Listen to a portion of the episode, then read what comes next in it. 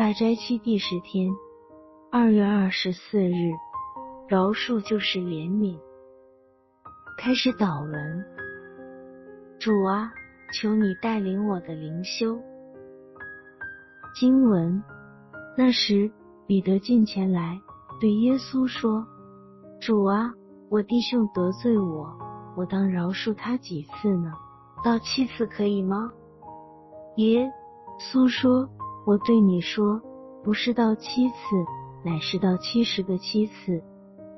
天国好像一个王要和他仆人算账，才算的时候，有人带了一个欠一千万银子的来，因为他没有什么偿还之物，主人吩咐把他和他妻子儿女，并一切所有的都卖了偿还。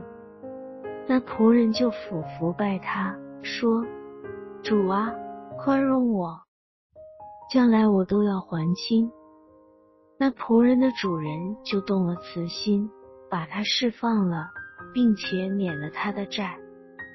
马太福音十八章二十一至二十七节。反省：我们知道人际关系是很脆弱的，相信大家身边总有些人曾经伤害过自己。尤其是被自己所爱的人或所认识的人伤害，创伤是很深的，伤口久久不能抚平。真的可以饶恕吗？彼得和其他门徒相处了三年，大家虽然都是跟随耶稣，大概因性格不同、普世不同，少不免有争执，彼此有争斗。这次彼得又受到弟兄的伤害。很受困扰，反复思量的问：究竟是否仍然要饶恕他？我当饶恕我的弟兄多少次？七次可以吗？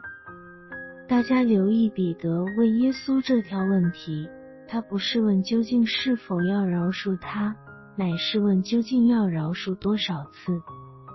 一次可以，两次也许都做到，三次便产生问题了。若要继续饶恕得罪自己的弟兄，除了心生不平之外，可能对他的罪行没有什么改善，会继续破坏彼此间的情谊。耶稣给予彼得的答案，带我们到另一个层次来实践饶恕。我对你说，不是到七次，乃是到七十个七次。和那仆人的主人就动了慈心，把他释放了。并且免了他的债，七十个七次的饶恕，就是动了慈心，一份对亏欠自己的人的怜悯。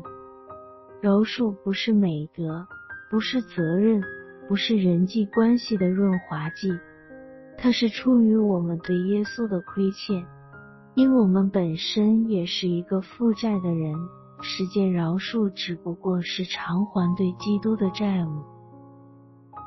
所以要七十个七次饶恕得罪我们的人，我们是无能为力的，唯有先回到受苦的基督，经尝他的爱，才能进入怜悯。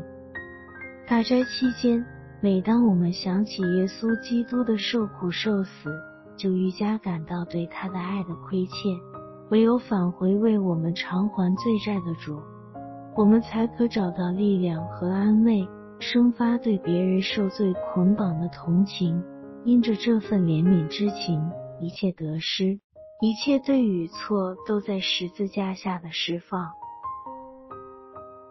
忏悔，大斋期第十天，为自己未能多爱基督忏悔吧。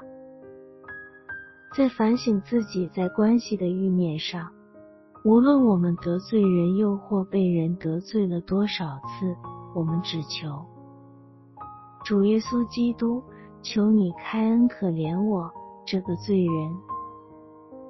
饶恕就是怜悯。励志，请花一些时间祷告。